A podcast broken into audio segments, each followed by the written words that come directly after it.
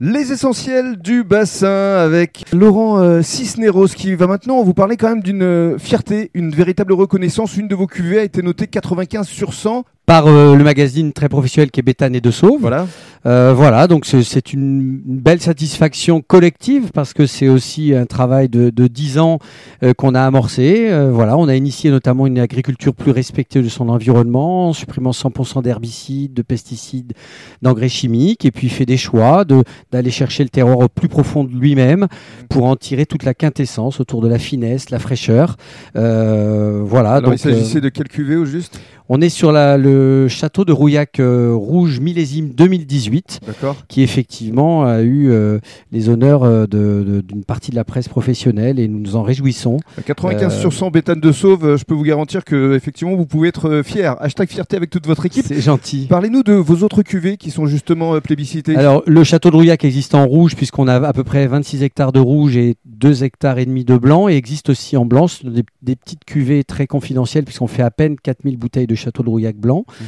Donc dans l'appellation Pessac-Lognan qui est quand même une appellation prestigieuse de Bordeaux qui est l'appellation la préférée des Bordelais quand même. hein, Mhm. il y a une appartenance assez forte de cette appellation euh, à Bordeaux parce qu'elle plaît autant aux hommes qu'aux femmes peut-être et, euh, et on a également une gamme une cuvée spéciale qu'on appelle le le, Dada de Rouillac. C'est ça le dada, ça c'est Voilà. le dada justement. C'est notre Clin Dada. d'œil aux chevaux aussi. Exactement, c'est un, un- clin d'œil, si vous voulez, euh, à notre passion pour Rouillac, à notre passion pour les chevaux, et puis il y a une forme de dadaïsme dans le message aussi.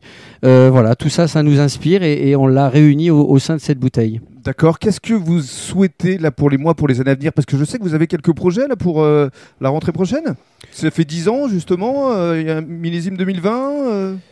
Continuer la route, parce que la route est tellement belle qu'on on a tellement de belles surprises à chaque fois, auxquelles on s'adapte et qui nous font découvrir autre chose, qui nous font grandir aussi notre âme. La route, dans notre style, avec notre identité, avec l'équilibre qu'on a aujourd'hui, mon épouse, mes trois filles, mes amis proches qui datent de, l'âge de 10 ans, et puis cette équipe qui, se mobilise à mes côtés. Voilà, euh, un projet euh, simple, euh, à la hauteur de l'architecture de la propriété, qui nous donne beaucoup, elle nous demande beaucoup, et on, doit être aussi à, à sa disposition pour lui redonner. Vous allez certainement créer des événements autour de votre propriété ou l'agrandir ou. Je ne sais euh, vous savez, c'est, c'est moi j'ai, une vision hein, pour cette propriété, j'ai une vision pour aussi pour ma famille, pour mes amis, pour mon équipe. Euh, après, ce qui est important, et, et Joël le disait, c'est d'être en mouvement, euh, parce que le corps est fait ainsi, parce que c'est en mouvement que que les choses se, se- s'activent, se décident. Euh, donc moi, je garde le mouvement. Euh, j'ai, j'ai une ligne directrice. Est-ce que je vais passer à droite, à gauche? Je sais pas, mais en tout cas, il y a un objectif sincère pour cette propriété. Bien sûr qu'il y a des projets. Ils sont avant tout humains. Euh, voilà, donc il y a des, personnes qui vont, nous rejoindre bientôt pour passer à, d'autres étapes qui vont euh, euh, nous réunir et, nous tourner un tout petit peu peut-être la tête vers l'Espagne. Vers Voilà. l'Espagne, une petite passerelle qui sera créée avec euh, pourquoi pas des dégustations d'huîtres. euh, Et, et- de- et pas évidemment, mon, mon ami qui, alors, connaît parfaitement l'Espagne, regardez cette magnifique euh, photo là de, de ce cheval et, et de ce taureau. Voilà, c'est un univers qu'il connaît et qu'il aime, je le sais. Donc on ira ensemble déguster ces huîtres en Espagne. Il le sait, on le sait lui et moi, et ce sera un vrai plaisir de le partager avec lui. Ben Justement, on va lui demander une réaction.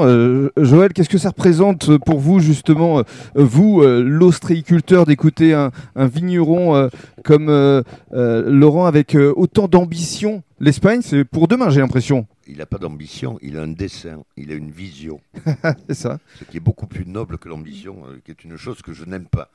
J'aime les visions. Donc il a un destin. Oui, il a un dessin, un dessin. Il a une vision de. En fait, je crois qu'il ne fait rien qui n'a pas de sens. Mhm. Voilà, il trouve du sens aux choses et c'est ce qui le fait avancer. Euh, L'Espagne, moi, c'est un pays que j'adore parce que euh, il paraît qu'il faut pas le dire, mais j'adore la corrida, c'est ma culture. J'ai été élevé avec ça, Mhm. je l'assume.